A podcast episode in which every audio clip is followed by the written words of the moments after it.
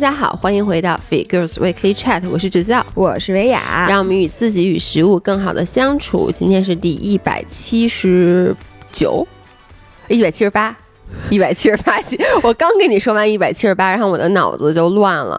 是的，一百七十八。行，然后呢，这一期呢，我们其实就是想跟大家随便聊聊，然后 update 一下，因为姥姥刚从什么青海，青海湖，青海湖就在青海，对不对？对。太好了，我又答对了。我看到你给我发的那个那个截图，就是你三天骑了多少公里？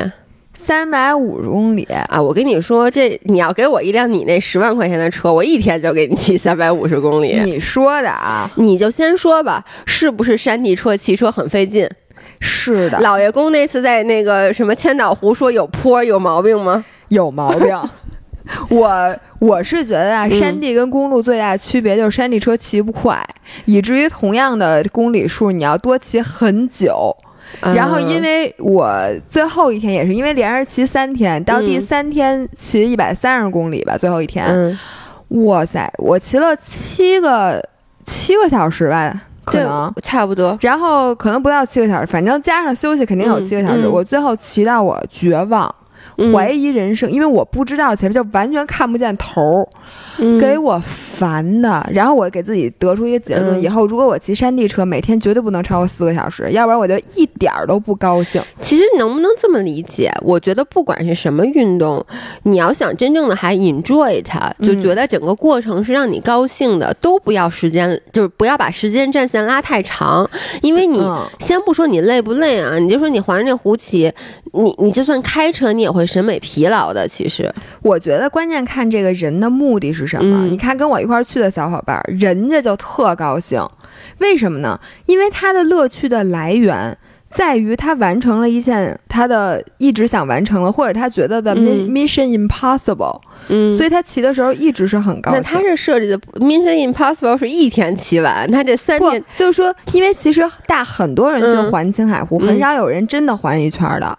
都是骑一些路段，OK。但是像这种真的环一圈，你骑到最后是非常非常的，一个是审美疲劳，确实。你想那湖都长一样，虽说旁边的风景不一样吧，但是呢，你看到第三天，对，也看腻了，并且最后一天其实是最没劲的，因为最后一天是离湖最远的，你根本看不到湖。啊，你就在公路上，你一直在公路上骑，然后旁边是有油菜花，是有牛羊，但是这东西你已经不稀罕了。你现在你要看见前前面是北京，你可能还能再抓紧蹬两下，但是人和人真的不一样。你看人家骑那个川藏，嗯，骑多少天呀？但人家就是强大的信念，一个是人家就不觉得审美疲劳，人就觉得骑车特别有意思，然后一个是人家心里就是那个信念。真的觉得有意思吗？我特别想问，就是还是就是像你说的那样，他是的目，他的有意来有意思来源于我制定了一个目标，我要完成这个目标。我觉得呀，我这次环青海湖最大的感受就是人和人是太不一样了。所以小伙伴是觉得高兴。特别高兴，最后一天也高兴，公路上骑也高兴，什么时候都高兴。他也累，嗯，就是人，我觉得累和累，这个身体和身体之间没那么大差异。他虽然说他比我骑行能力肯定是强很多了，但是他也累，但是呢，他不烦。哎呀，我其实，哎，你最开始骑车你烦不烦？我你知道吗？就包括那次骑那个大，因为我其实一共就骑过两次长途，一次是大理，一次是那个千岛湖嘛，洱海。我就是一开始特别兴奋，前三十公里嗷嗷的叫，就是。一边骑一边啊，好美！Oh my god，好美！然后中间就开始想还有多长时间能骑完，就是开始预测了。到最后的时候，就是你问刚才一看表，可能还有三十公里，对，觉得嗯三十公里，一会儿再看，哎还有二十八公里，然后你说什么？就一开始你就觉得没怎么骑。我记记，我跟真的心路历程是这样的，我跟老爷公的对话，一开始没怎么骑，他说咱们已经骑了二十公里了，我说 so easy，我说这二十公里。这么一会儿会儿就骑完了，然后呢，到最后就真的是，就我觉得我已经骑了，而且我刻意不去看表，你会被这样就想闷着，对，想闷着，突然那会儿等下课铃儿一样，对对对，就想觉得突然一看表，发现哎呦还有三公里就到了，就是那种欣喜，结果就发现一看表，就像你说的。怎么才骑了两公里啊？没错，然后最后就是每一步都是绝杀。其实我们那次在洱海最后的时候还赶上那个，就是看太阳落山，嗯，就真的特别美。但是我真的已经累到，就一点都不想看。我，对，就是咬牙切齿的想赶紧回酒店，泡在那个浴缸里面。是的，我也是这个感觉。于是我一路都在思考，这真的是人和人之间的差异。就所以。我这个青海湖，我就想跟所有被可能被咱俩或者被其他人种草了长途骑行的人，真的有人适合，有人不适合。有的人他就是一直在路上的人，嗯，或者说，其实我觉得包括自驾游，就说我开车开长途是一样的。有些人我就是享受，因为一切前方确实是未知。你觉得你每一步？如果你说是未知，那它真的是未知。有的人就是因为这个，他能兴奋很久，他不会顾你身体的疲劳，他身体也能感受到疲劳，但是他不会烦，不会崩溃，不会说我可再也不骑了。就是他 physically 感觉到了累，但 mentally 他一直保持着兴奋感。没错，但是像我，我发现我真的不是。我的兴奋感只能最多坚持四个小时，你兴奋感还不如我长呢，我觉得。是吗？对，我觉得就是因为你没骑三天，就是你对，不是我不光是指骑行啊，其实就从人来讲，很多事儿你的兴奋感会比我快的过去哦，就好多时候，所以你本身你就是一个，你是一个特别花心的人，就是在喜欢东西上，包括运动，包括就是我都能想象到你到最后的那种。就是想赶紧干点别的的那种心情。哎，你说当时让你下车下来跑步，你会不会重新的兴奋起来？会的，会的，会的，对吧？我发现呢，我是一个什么人？就是我喜欢每天都被不同的事情，比如说我安排好今天上午骑车，中午吃上哪上哪吃饭，下午比如说去哪哪哪玩。就是我不喜欢过度的运动。嗯，就是比如说你让我这三天只骑车，每天骑八个小时。我再喜欢我也不喜欢了。对我我你知道吗？On the other hand，我反而是可以的，就是我我喜欢过度运动，而且我经常过度运动，就是我不能说我 enjoy 那个，但是我我无法，就我我我都不知道怎么来解释这件事儿，就是我不喜欢过度运动带来的感觉，但是呢，我又特别喜欢过度运动带来的是你什么意思？我没听懂，就是。我也说不清楚，就每次我都说我不要过度运动，比如划水，就这么说吧。每次我都说我不要一直划，一直划，一直划。但是呢，我就会在我很累的时候，我还是忍不住要上去。然后划的时候呢，有又兴奋一下，但下来以后马上又觉得自己很累。你是一个沉迷体质。就有的人就特别容易沉迷，对，就是一旦你进去了，就会在这里待很久。对，比如说你突然开始说，我我最近就是划水，嗯，那你就什么别的都不想干，我就只想划水，就算它再累，对，我觉得我宁可划水，我也不想干别的，对，其他的事儿我想都不想想。对，你最近就是。是，就是只有这一个东西，对，然后呢，可能过两天又迷上一个别的运动，对，然后那划水这事儿就提都不要提了，嗯，就跟你现在柔术完全不去了，我我今儿晚上。还想去，因为听说今天晚上小帅哥去。那是就是那个照片里的那个帅哥，不是去打柔术的，反正就是最近这柔术事儿就完全提不起提不起兴趣来，就说白了。但是像我呢，我真的觉得我为什么我认为我以后可能会比较好去练铁三，我就喜欢这种每天不一样。嗯，今天游泳，明天跑步，后天骑车，嗯，然后把这一周安排的非常丰富。嗯，你让我说这礼拜。你就只骑自行车，嗯，或者你只跑步，我总会觉得我的生活特别美。就跟吃饭一样，你也得天天换，做运动也得天天换。就是我喜欢不同的事情带给我的那种变化，所以我真的就不是一个适合长途骑行的人。呃，并且我发现啊，如果让我去新疆，可能会好一些。为什么呢？它景色有变化。就是他，比如今天是骑雪山，然后下来发现是赛里木湖，嗯，然后一会儿又骑沙漠，是是是。说你每天，而且你有哪怕有点坡，我觉得对我都是好的，因为你爬坡和下坡是两种嗯不一样的体验。但是湖环湖我再也不去了，我真的再也不去。为什么？大平路，并且呢，那湖真的没什么区别。哎，你说的让我好好想去啊！你就你三个字大平路，我觉得老爷公就被种草了。不是。是我觉得我我现在反思我自己啊，嗯，我就应该每天骑一段儿，然后就骑它最精华的那个线路，其他地我就不骑，这样我每天可能都会很高兴。对，其实这个就跟你知道，我上次徒步完不就很喜欢徒步吗？就我就徒步了一次，但我就很兴奋，主要是那是我让我一个很好的体验。然后呢，我就开始查十一出去玩儿，我就查了几个。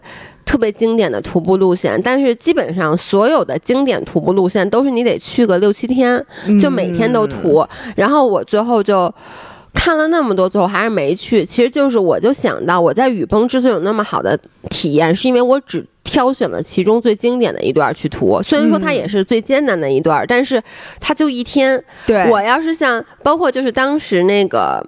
咱们呃，我们之前去的那个莎莎他们，他们后来回来就跟我说，他们是涂了五天，就是说他们涂雨崩最美那一段的时候，他们每个人都很烦了，对，就很愤怒，你知道吗？然后在家又不好走，还没到啊？对，所以我就觉得，可能我一辈子都无法像真正的一个徒步的人一样，背起一个重装的包，然后就是一出去玩玩个七八天那种的。我只想就是说，就去。第三天和第五天这两个线路，其他那两天你让我在市区住好酒店，然后享受一下那种现代人的生活。你知道咱俩有一样的反思。我在我最后一天骑车的漫漫长路里，我就在想，我说我图什么呀？我非得环成一圈儿。我说这是一个多么虚荣的想法。我我为什么要环一圈儿啊？我在想，我当时安排的时候就应该有点自己心里有点逼数。比如说我今天骑四个小时，明天去哪儿玩玩玩，下午再骑一。然后后天，虽然我们其实只骑了两天半，嗯，但是呢，就是我就想，我明明可以这样，我就是。只其精华，然后让自己就像吃一个你很爱吃的东西，不要让自己吃到恶心，因为你吃到恶心之后，你下回就会给自己心理增加负担，你以后可能就放弃了。你看，你已经说了，你再也不环湖了。没错，我再也不环湖了。当然，除非参加比赛，环千岛湖比赛，我骑着公路车我还会去的啊。但是就是，我想我为什么要这样？然后我就想徒步，像你说的那种，我绝对不会参加的。因为我自己知道，就是，然后我当时就想，我去的时候，其实我心里就有预感，我还到最后一定是崩溃的，就骑车，因为它这个又艰苦。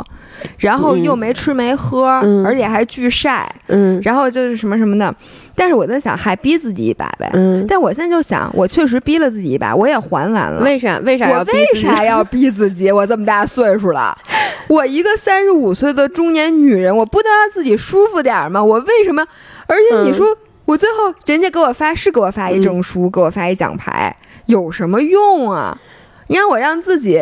在三天之内，不高兴的时间占去了三分之一，而且而且是我自找的，你知道吗？你违反了你的人生原则，因为姥姥说过，她的人生原则是要呃，就是让每一刻的幸福感最大化。没错，这件事完全就是对。所以后来我就说，我说就像你的反思一样，我以后就不干这种事儿了。嗯，就我就是说我我，因为其实你自己心里是了解自己的，你知道你什么时候一定会不高兴，你就不要把自己逼到。所以我现在给自己制定了一个规则，就是以后只要出去，呃，骑山地，嗯，那就是四个小时。然后如果是算公里数，就不能超过一百。我现在就规定自己以后如果再出去骑什么，一天不能超过一百。或者四个小时，但是你骑山地，你四个小时真骑不了一百，其实能骑山地车呀，差不多。对，就是如果你真的是平路的话，差不多能猛猛着，就中间不休息那种，猛着闷头骑。哦，你说休息，本来就不怎么休息。嗯，山地车就是，我是觉得还有一点就是这个青海，我发现我这个人啊，嗯，呃，休息和不休息我都难受。就是你休息吧，因为青海真的挺冷的。然后你其实你身上对你停下来就冷了，而且你越停你越不想骑，是你停下来你就想上就是走了上车了。但是呢，你要不休息呢，你就会很快你的大脑就会给你。其实你发现了吗？骑车它强度很低，嗯，就是你真正累的不是你的身体，而是你的中枢神经，对，就是你的中枢神经。一直待机待机待机，他就老想给你杀掉。你知道我当时骑车就是那两次，嗯，都是对于我来说都是长距离了啊，就是是长距离。我我是什么感觉？就是像你说的，就就骑到最后我是木的，对，就是我整个人就是像机器一样在蹬。然后呢，你也疼，就是你说我能不能坚持？你让我再让我骑个多骑二十公里、三十公里，其实也能骑，但是。你整个人就是那种。就是飘出去了的感觉，对，所以我说那种状态下，有些人是享受的，我是一点都不，我一点都不享受。我还我跟你当时就一样，我想图什么呀？然后我我其实那两次，包括第二次骑千岛湖，我记得那次你还你也不是骂我，但你其实就说对我就说你没必要换，对，你就说我又跟你说了，你不就找那个经典线路骑前半段，然后为什么你要非要骑一圈？你当时特别不能理解我，其实我跟你是一样的，就是我当时就是。想画想画一圈儿，嗯，就是其实就觉得骑完了以后，我好发个朋友圈儿。对，真的就是觉得，不是很多人都是这一个非常傻逼的目的。因为你知道吗？哪怕我骑了百分之九十，那圈没画上，这个感觉就是没完成，你知道吗？就觉得这个朋友圈不不配发，你只有帮他就是画满了，你才去发这个朋友圈。你让我想起那天我给你发了一个帖子，我说这帖子写挺好的，你看了吗？我好像看了，我忘了什么，就是那个关于制定目标的。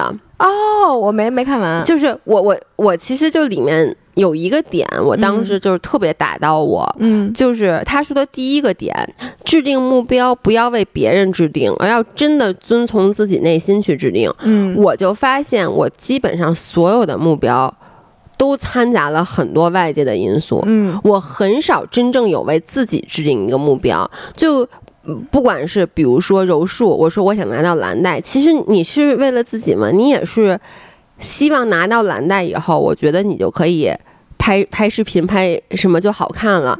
然后呢，包括你说我那个那次在大理，明明已经摔成那样了，为什么还要坚持骑完？我能说我当时摔了以后，我甚至内心还有一丝小兴奋，因为你觉得现在我骑完就更牛逼了。对，其实你说这是为了自己吗？绝对不是，我就是觉得啊。如果骑完了以后，我第当时刷完第一想的是，我不是立刻拿起相机吗？我说这 vlog 又有内容了，这多好啊！其实你说这是不是为了大家去摔的？然后最后就是包括那次那个骑千岛湖也是，我就是想让大家看到我能骑完，我自己并不 enjoy，尤其是最后雨下的很大，那个雨打在脸上巨疼的时候。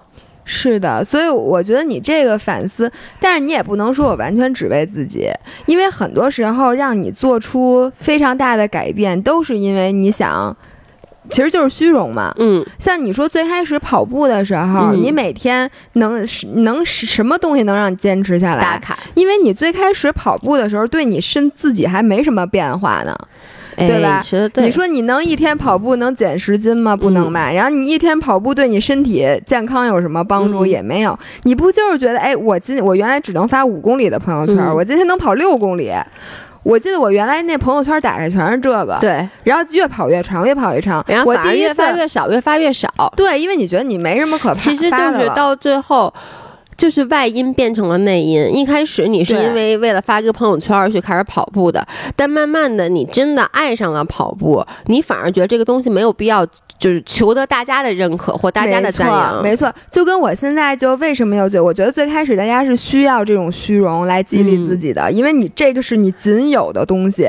对。然后到你真正爱上了以后呢，你的心态会变得，我可千万别有一天不喜欢这个了。就是我要保存我的热爱。那我觉得保存。热爱就就和最开始激励自己是相反的，嗯，你就不要再逼自己了，对，因为呢，你再逼自己，你可能会真的退坑。我现在就觉得我就在退坑的边缘，因为这次最后一天我他妈难受，把你给惨成这样。就我觉得他不是说你真的身体有多难受，是我从精神上觉得太没劲了，就是觉得我为什么要这样？你就下次再想起骑那个骑山地车，你就觉得就想起那天。的那个景象，你就不想再骑了，或者你就不想再参加长途的骑行了。嗯，所以这个时候你就会发现，那些什么环一圈发朋友圈都是虚的。你看我环完一圈也没有发任何的东西，我只是发给了你，然后跟你说我惨透了。对，说我他妈再也不行。所以我觉得每一个阶段的人可能都要。就是有不同的举措来利用自己。哎，那你讲讲，你这次应该还是有一些好玩的吧？你啊，我跟大家说一下精华啊。然后说完之后，我我我主要想听你蝙蝠那件事儿。哎，我想先问你住的怎么样啊？你特惨，特惨的。我跟你讲啊，就是我我非常的推荐大家去青海湖体验一下骑自行车。为什么呢？因为我不是七月份去的甘南吗？八月份青海湖，我觉得青海湖比甘肃南部漂亮，是因为它同样有高山的草原，就有牧场，然后同样那个天气非常好，植被什么的也很像，但是它多了一个湖。嗯，然后青海湖的颜色真的是蓝宝石，并且它有各种不同的颜色。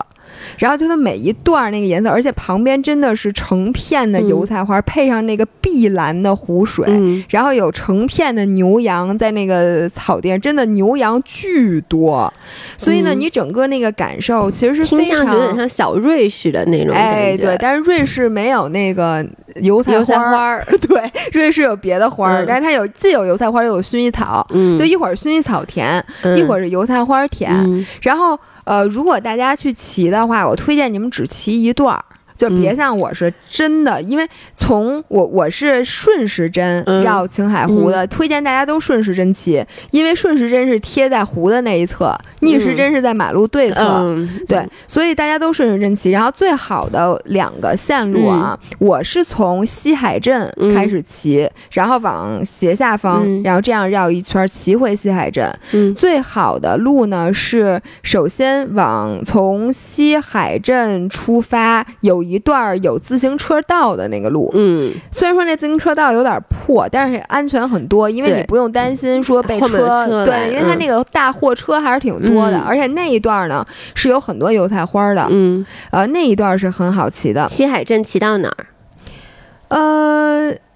其实不到江西沟，骑多少公里啊？这这一段大概你爱骑多少公里骑多少公里。我建议大家可以骑一个折返，就你现在有一个问题啊，如果你不骑全程，你的行李。哎，你们是包了辆车是吧？跟着我们是包了一辆车，带了一个司机，我们的行李一直放在车上，每天。嗯。然后他车上也放着你的补给，等于你自己不用拿东西。嗯。然后我们第一天是住在西海镇。嗯。然后呢，第二从西海镇一早出发，然后第二天呢是住在。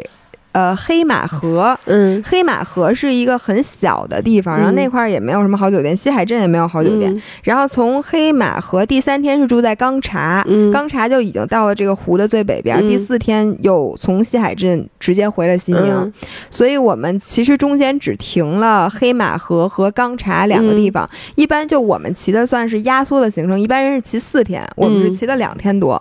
所以我们是比一般人，他如果你要还的话，每天骑六七十公里，骑四天，而一共是三百六。你要每天骑六十公里，其实还蛮舒服的，舒服舒服舒服。对，但是我们那个就有点太赶了，嗯，主要也是因为疫情，让你不得不压缩了你的行程。对，就想赶紧回北京，别给北京人民添堵。主要你在外头真有点招人讨厌。对，其实不是给北京人民添堵，你给青海人民添堵，然后还在各个村里做核酸。嗯，然后呢，就是我建议大家比较好的是从西海镇到江。西沟中间有自行车道的那一段儿，嗯，但是因为我不记得自行车道的起点在什么地方，但这个大家在租车的时候完全去问人家就好了。哎，你们这个车就是在西海镇租的，你为什么没租公路车呀？嗯，没有公路车租，只有平把公路，其实也是那种比较宽的胎，还有山地车。OK，然后我说一下租车，大家真的完全不用担心，西海镇遍地都是租车的。然后，并且呢，他租车的服务是非常配套的。你的那个后面的那个驮包，就如果你是把想把行李放在包里，一直背着骑也是可以的。然后人家雨衣都给你准备好了，打气筒。然后你环一圈回来，人家还给你发一证书，还给你发一奖牌。就是你弄了半天，你那奖牌是自行车租赁所给你发的，你不然觉得谁给我发？我以为有一个什么环青海湖。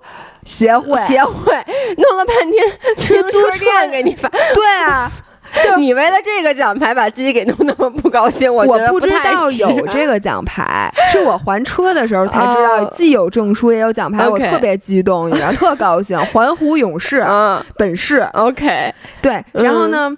就是租车这些就特别方便，然后他还会给你讲线路，比如说你说骑几天，他会帮你规划，然后你想住在哪儿，想住在哪儿，然后那酒店甚至都不用提前订，你到那儿，哎，我我去那第二天住那黑马河，就一条街，两边都是酒店，嗯，就都是那种特破那种，你随便找一地儿住就行了，其实根本就不用订，这真委屈你了。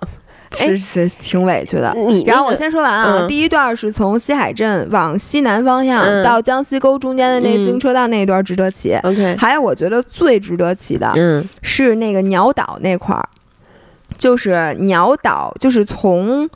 黑马河出发，我们是从黑马河出发。因为黑马河是哪儿呢？你们都知道那茶卡盐湖吧？嗯，我知道。天空之镜照片特别美。哎，我这个待会儿给大家发那照片，没发呢。我们是用半天时间去茶卡盐湖转了一下，嗯，然后下午三点才开始骑车的。第二天，然后呢？就是那一路，就是从黑马河出发，一直到鸟岛那一段是离湖最近的，并且是最漂亮的。嗯，所以如果大家只骑一段的话，我建议大家骑那一段。但是我发现有一个问题，黑马河没有租自行车的。啊，所以所有人都会从那个，好像是是不是附近有一个比较大的镇子能租自行车，还是说？我就不知道了，嗯，反正我因为我就没再看有没有，反正我就知道黑马和我们住那地儿有没有租车，但是鸟岛有没有租车我就不知道，这大家可能得呃问一下淘宝，嗯，因为我发现在那个你可以查青海湖什么自行车租赁，人家是有那种全套的旅行社，他可以帮你租车，帮你订酒店，帮你租自行车，这些都是可以的。我觉得大家可以提前问一下，但我就说这两段是最美最美最美的。哎，我突然想到一个问题。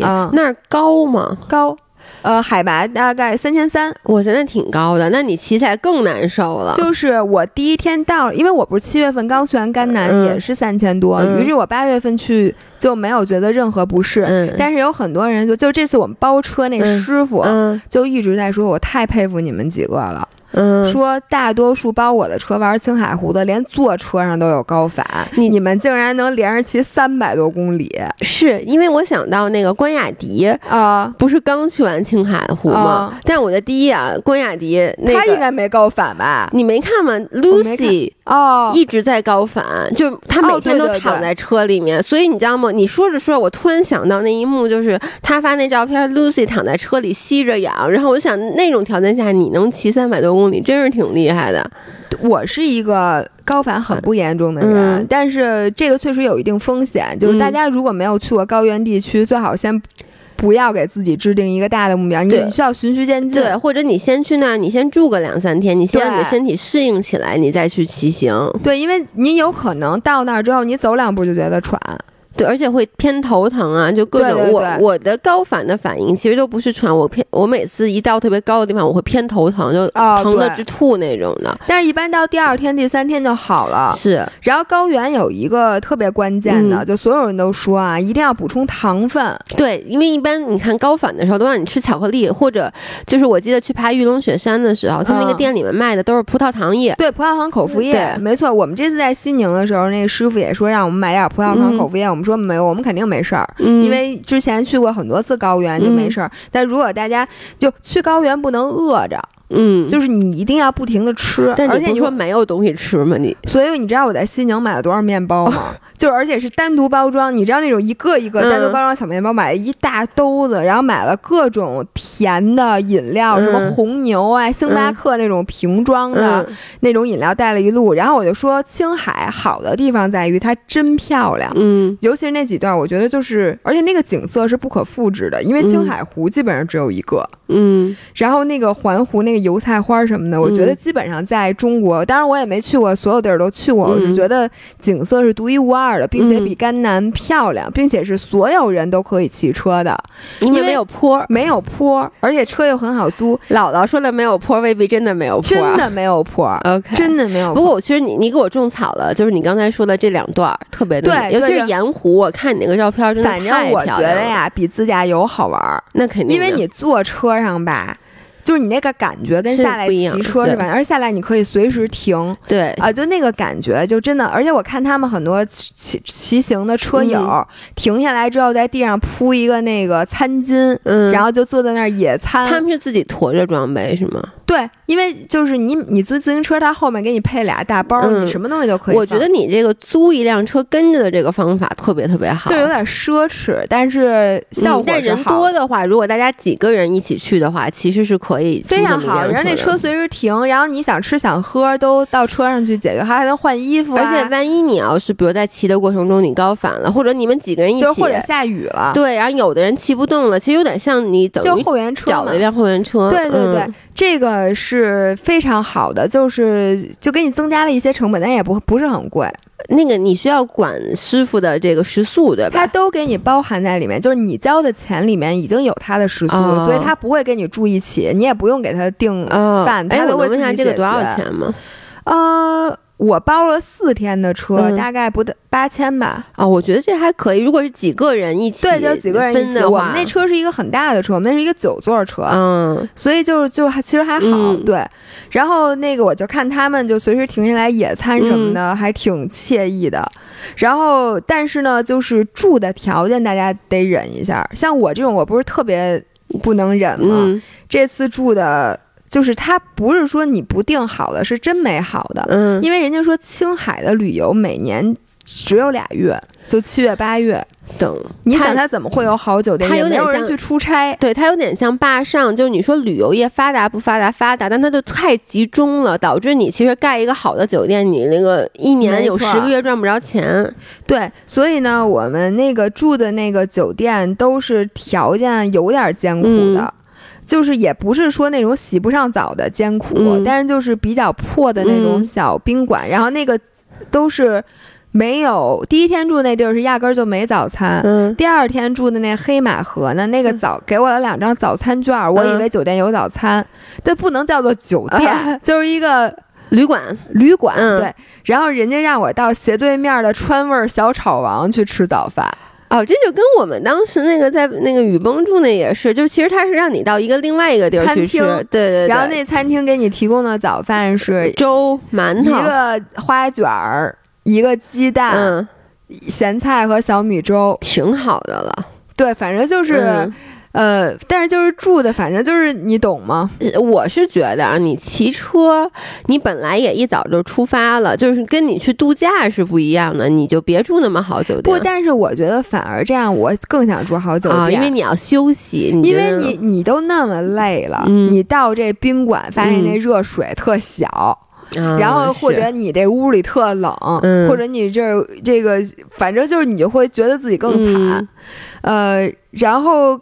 哎，住的最好的是钢茶，钢茶是一个比较大的地方，也是那个整个这个青海湖最北边的一个重镇。嗯，然后基本上如果大家能在那儿停的话，那块儿是有比较好的酒店的。嗯，吃的也好。然后最关键的是，整个青海湖边上还没什么吃的，就是它的那些吃的呢都一模一样。就不是我在甘肃已经吃恶心了的牛肉面，就是各种牛羊肉，什么坑锅羊肉。第一天吃的时候你觉得啊好香，第二天吃的时候觉得嗯还能忍，第三天你就想都不想。我觉得这要是老爷公去肯定特高兴，也不是因为你知道吗？所有我觉得青海有一个问题，跟大西北可能都这样，所有餐厅的菜谱都一样。就是它的羊肉和牛肉的做法就是那些，并且那米饭都是加生的，因为高原上它做不熟，而且那个面只有面片儿。虽然说那羊肉面片真的很香，但是你吃三次你也不能再吃了。然后它也没有什么蔬菜，嗯，然后没有蔬菜这件事对的，所以你是不是随身带着小绿粉？哇塞，我跟你说，小绿粉救了我的命。就是我为什么那个最后我的小伙伴什么的都上火上的不行了，我没事儿。不，你是舍不得给他们吗？我没我我的那单独包装的小绿粉没有没有那么多，就因为你这样，我就想说，我之前去滑雪的时候也是，就去北大湖也是吃不上什么蔬菜，然后呢，我带了好那个小绿粉，然后呢，其实当时大家都吃不上蔬菜，但是我就有点然后舍不得，小绿粉可贵了，对我有点舍不得给别人，而且我主要是怕他们接受不了那味儿。你你说你给人家东西齁老贵的，然后人家在。觉得哎呦这什么东西真难喝，你就感觉特别那什么，然后也没有咖啡喝。哎，你没带点咖啡啊？我带了，但是呢，因为那个地儿挺冷的，我早上起来就不想用凉牛奶去冲咖啡，但是人家又没有热牛奶，我带了牛奶，但是它没法热。哦，于是我就，我跟你说，你这就还是不够食物分离焦虑症。我去滑雪的时候，我都自己带着打泡机去的，奶泡机。我原每次去崇礼，我都带着奶泡机。那你得带多大东西？不是，我就说你反正有辆车。如果是我的话，我就会把，因为你已经知道你住的不太好了，我都能想象你。你刚才一边说，我脑子已经开始在盘算，如果我去的话，我需要带什么了？就是吃的什么之类的，包括什么调味料呀，什么乱七八糟。我的妈呀！自己在酒店做做顿饭吃。对，我可能会带着我的那个，就是那个摩飞的那个锅。还行，然后最后一天我就压根儿没吃饭，我就靠我带的蛋白棒啊、面包、小绿粉、面包，然后那个哎，青海的酸奶特好喝，所以就靠那酸奶续命，因为什么东西都不想吃了，就那些肉已经看都不想再看了那种。我特别了解姥姥，我觉得这个对于她来说是一个非常大的挑战，因为她是一个得正经吃饭的人，就是她老觉得你刚说那些东西在你嘴，在我嘴里这都叫饭，那在你嘴里那都不叫饭。我觉得我就是在瞎凑合，觉得特惨。本来第三天我就已经觉得很惨了，本来已经在土路没有湖美景可看了，然后还不给吃东西，真的有点惨。但是呢，我觉得这个青海湖有机会大家可以去玩玩的。你说完以后，我其实有被种草，一个是因为我发现最近我有我朋友圈里好几个人去青海湖，因为青海湖就七月八月俩月能去。OK，但是我我朋友圈里很多人他们是去自驾游，就自驾游我都觉得很美，但是我当时就想到。如果是我去，可能也会是就骑车，但是呢，只骑一两段。还有就是，大家不知道呃清不清楚那个关雅迪前段时间去青海湖，哎，你们知道他去青海湖，他也去环湖去了，但是你知道他他滑旱冰环湖，我记得我当时听到这件事儿，我简直就惊呆了。我就想，你说你图什么？他图什么？我问你。他图什么？这是第一，第二呢？我就发现他不是那个发朋友圈吗？嗯。就他到了青海湖，第二天就是他穿那旱冰鞋，把脚里磨的全是泡。你你你看他没有？我没看他朋友圈。我因为我正好是看到了，就是第一他说他第一天去青海湖，把脚脚里磨的全是泡。于是他写的是，他说，于是他就在一半的时候把旱冰鞋脱了，开始跑步，就觉得很开心。就是因为他不是旱冰鞋太磨脚嘛，他说跑步很开心。然后第二天他把泡全都给挑了，然后他就开始，你是在翻他朋友圈吗？是的，你翻不着他一天。天发二十条朋友圈，然后他就开始跑步，然后呢？他接着他就一直穿着那个旱冰鞋，他发了好多他滑旱冰的那个视频。我当时看上，我觉得他图什么？至少他发的那个视频，我看到旁边是没有水的，就是在公路上，然后两边就大货车从他身边呼驰而过，然后溅起地上的土，然后他在土路上穿着旱冰鞋往前滑。我当时真的就觉得这人图的是什么呀？不是，我现在看见他的朋友圈了。哎，他就是我说的那种人。对，当时我，我你知道，我就在想，是一种什么样的精神支持着他？因为如果我想，我我原来滑旱冰，我非常清楚，脚被旱冰鞋磨出那个泡，如果你继续滑旱冰，那个疼是钻心的疼，你知道吗？是的。然后呢，这比跑步还要疼，那旱冰鞋是非常非常硬的。滑旱冰，滑了三百三十公里。他，哎，我能跟你们说，真的，他们还了整整一个礼拜，是吗？对，滑旱冰，滑 滑旱冰。我决定给关雅迪同学 准备一个证书。对，你没啊？你没看见他这个朋友圈？所以那次他说什么什么？我说我给你颁一个奖，就是最能滑旱冰奖，就是因为这个。哎，真的，他就是我说的，像我的小伙伴一样。就属于那种你再怎么怎么身体上怎么怎么怎么样，他仍然从心理上是高兴的，是雀跃的。他并不觉得这有事儿，因为他每天发，我觉得他挺高兴的。但是我看那个视频，我感受不到为什么身在其中的人会觉得很兴奋。而且你知道，我我真的觉得他是不是？就就没有带，没有人给他们照相。为什么他照片都是在大马路上，后边大货车？要不就照一张脚已经如此惨的，让人家我感觉就是青海旅游局应该找他谈话。我觉得就是看他，我就完全感受不到美，我也感受不到美，就觉得太惨了，就觉得他这个判刑都不应该 让人去感觉流放，感觉他被流放了，真够惨的。所以大家可以去看看他那微博里面有没有他关于他这个滑旱冰环青海湖的 照片，太太逗了。嗯，然后你快你快给我讲讲你那蝙蝠怎么回事？我我其实没有什么想跟大家 update 的。我最近的生活就比较无聊，但是发生了两件特别逗的事儿。一个是昨天晚上，就是我滑完水回家，然后当时已经挺晚的了。我们家门口我到家，我发现落了好多大包裹。怎么？你想说？我是想说，你每天都去划水？没有，我就是昨天去了。我我我今天我接下来几天不都不去吗？我确实是连着，我想我周周连着去了四天，周五、周六、周日和周一、周二，昨天连着四天。你现在真的哎，真是成瘾体质。因为你知道，我觉得划水特别好的就是它不是。你可以休息嘛？就是你也你其实就 哪个运动不能休息？不是，就比如说你像你去越野跑，你其实不太方便带着工作去，你没法带着电脑越野跑吧？但是滑水，但是滑水，我觉得关雅迪可以。就是滑水那种地方，你其实就是换个地方工作。我觉得这个就是我，我就觉得滑水为什么特别好？它就跟滑雪还不太一样，你就是随时可以下来。反正我是觉得滑雪滑雪挺好的。哎，另外我你听我跟你说呀。我今天滑完水回来已经挺晚的了，因为本来昨天我就是回来就遇到一些事故，然后回到家特别晚。然后呢，外面楼道里很黑，然后我们楼道里那灯坏了，但是呢，门口落了很多的箱子。于是呢，你这个气氛渲染的对。然后于是呢，我就在想，我因为你知道吗？就是现在又有蚊子，我反正那箱子又特脏，我就不想把箱子拿到屋里来来那个拆。我就在门外，然后呢，把那门打开一点缝，然后借助那个微弱的灯光，我就开始拆快递，拆快递。这个时候，我就突然感觉眼前一黑，就什么东西打到了我一下，然后呢，就过去了。然后我就当时，我就啊这样叫了一下，但是我也没觉得是什么东西，我就在想这是什么，我想什么乱七八糟的，但是我就没有多想，我就继续开始拆快递。拆完快递后，我就进屋。进屋以后呢，我一开始也没开灯，然后呢，我就想先把窗户关上，然后呢开空调。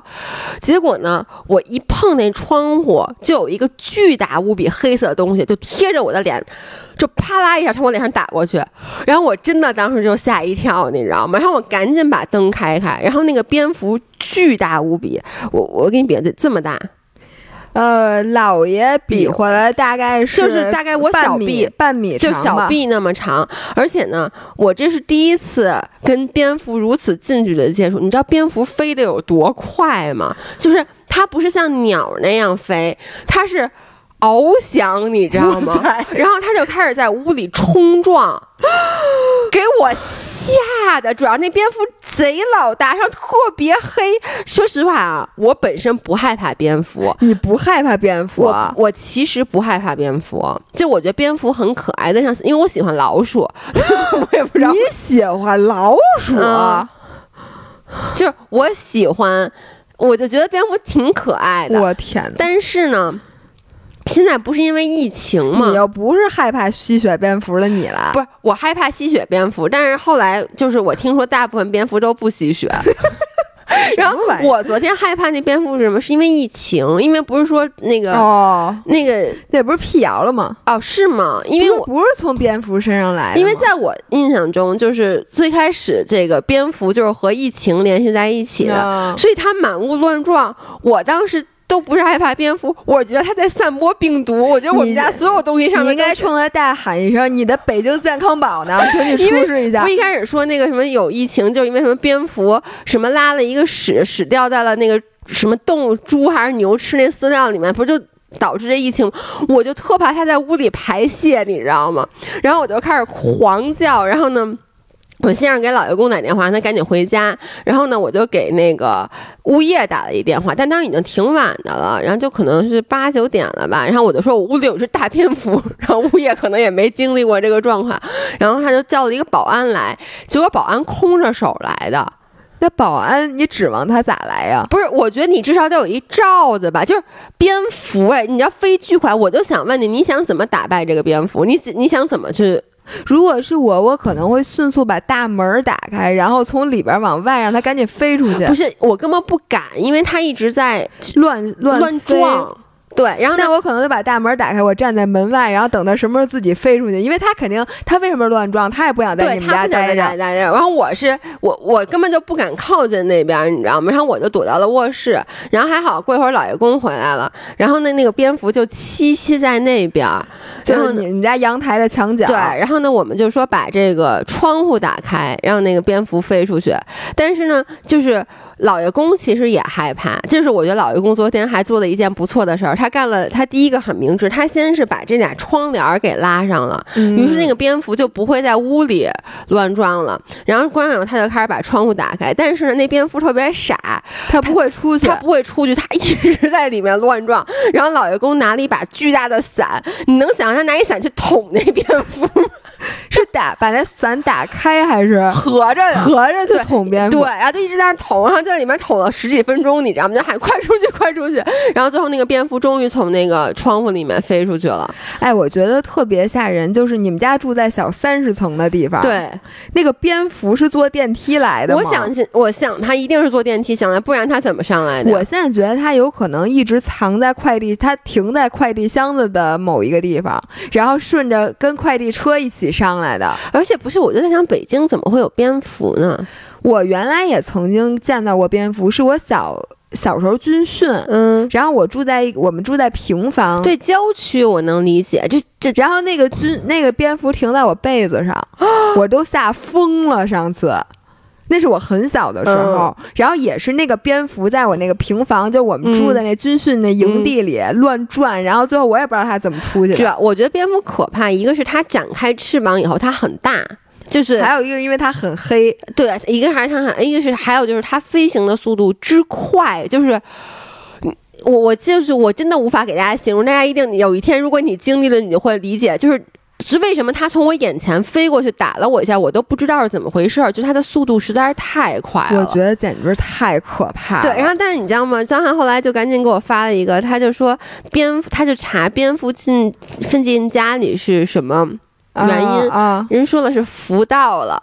哦，对，说明我们要说那个，这是一个非常非常好的征兆。说因为蝙蝠是仙儿，对，说明你们要经历一些好的事儿，所以大家可能要发了。我 谢谢啊，谢谢。对，然后这个哦，对，我还想给大家讲一个故事，就是那个我上礼拜去做热玛吉，这个故事我特别想给大家分享，是因为。我觉得我又给咱们公司丢人了。是的，我当时听到你讲这个故事的时候，我正站在青海那什么医院门口等着做核酸。因为我知道你不，你你出去玩，我不应该打扰你，但我觉得我必须要立刻马上把这个故事讲给你听。就是上周我们不是那个在自己的直播间里团的那个热玛吉嘛，然后老爷上周五就去做了热玛吉。这不是老爷第一次做热玛吉，我之前其实做过，嗯，我你也做过两次，对我也做过两次，我。我我现在做两，在之前做过一次。我第一次做热玛吉的时候，真的印象不疼。对我第一次做也不疼。所以那姥姥第二次做了以后，她说疼。我说我做热玛吉都睡着了。她说你可真够棒的。然后她就跟我说做热玛吉是真疼什么之类的。然后你记不记得咱们在直播间就直播那个医美的时候，你你还说你说我必须要实话实说跟大家说，就是做热玛吉是真疼，大家一定要能忍疼。然后我还在旁边说，我说姥姥觉得疼，我觉得不疼。我在。这儿跟大家道歉，如果你因为我说不疼团了热玛吉的话，真疼。然后我我先说我去了以后，那医生就跟我说什么疼，然后给我两片止疼药让我吃了。嗯，然后呢，他一开始做他就说先让你试一下。他一做我就一激灵，你知道吗？但是我觉得就是还能忍。然后他主要是越坐越疼，因为他坐的时间特别久。咱们这不是九百发的吗？到最后我那个疼的呀，我我我先跟你说，我那眼泪就往下流，不是哭，就疼的我直往下流。然后呢，我在紧张的时候，你知道那天咱们回来坐火车的时候，我一直攥着拳头。你记不记得？对，你还把我手伸给我。你睡觉的时候一直感觉你在那个打打仗。对，就是我是一个，如果说我精神紧张，因为我在其实我在高铁上，我精神是有点紧张的，我也不知道为什么，就没法完完全 relax，我就特别容易手和脚就那种缩紧的状态，就攥着拳头。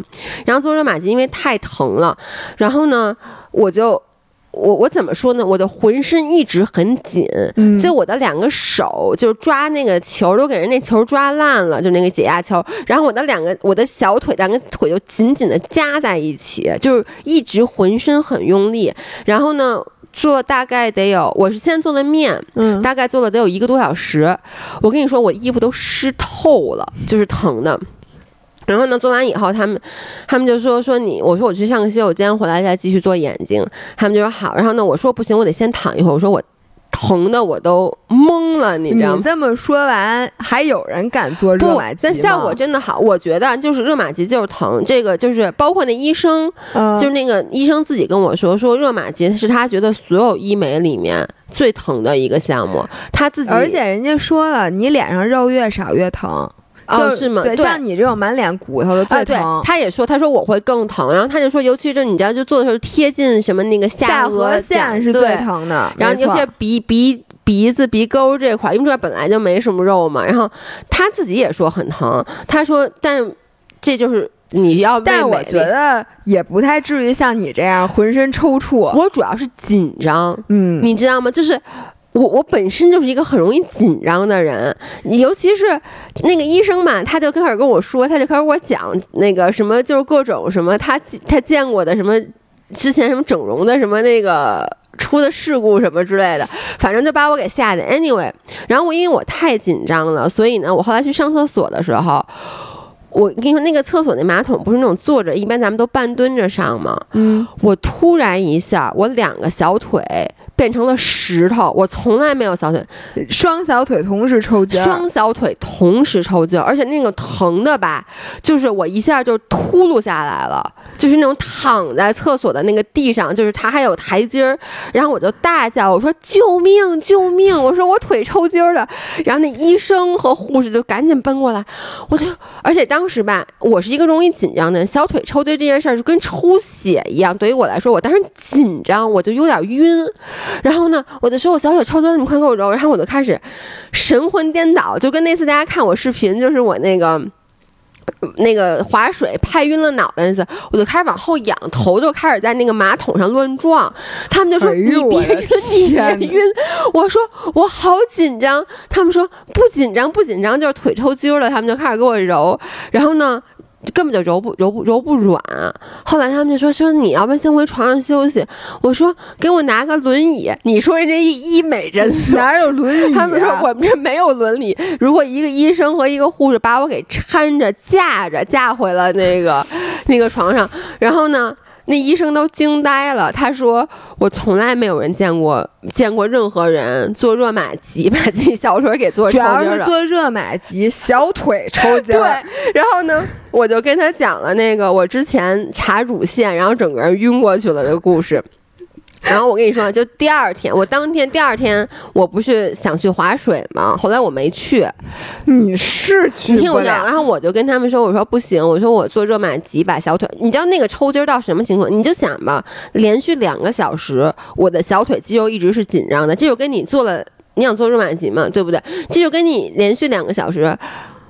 就一直在跑下坡是一个道理，你能想象吗？所以我那个小腿直到昨天还在疼，就昨天我还在疼。然后我第二天跟他们说，我说我做热玛吉把小腿，我说那个小腿一直在攒筋。做热玛吉把小腿拉伤了。所有人都问我说：“你这么有钱，热玛吉还做小腿呢？”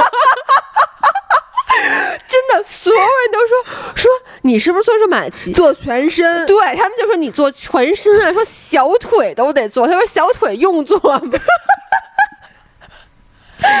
我觉得你这确实大家都想不到，嗯，就跟吃糖三角时候怎么把后背烫了，就是你这个完全是一个。就是这个脑回路非常清晰，对，所以我这两天其实一直在小腿攒筋，以至于我在划水的时候就很，就是基本上就经常上来一会儿划一会儿就上来休息嘛，然后大家就会纷纷过来问说你怎么了？我说小腿攒筋，他们说啊那怎么了？我说做热玛吉做的，然后就得给每个人都解释一遍，然后大家都疯了，所以这个就是我最近发生的两件我觉得比较搞笑的事儿。你这确实有点搞笑，然后我特别想知道。你你看牙约了哪天啊？我看牙约的明天中午十一点。明天是吧？那个我跟大家汇报一下啊，那个姥姥姥爷终于决心去整整牙了。咱俩牙是一个问题吗？是我我小的时候，就是你看我的牙是有一点点往前凸，就我也是我的牙齐，但是呢，它统一的有点向前。对我也是，就是我们俩的上嘴唇都有点突出，是因为那个上牙和下牙咬合是不正的。对，而且你看我爸就特别的严重，就是叫什么天包地。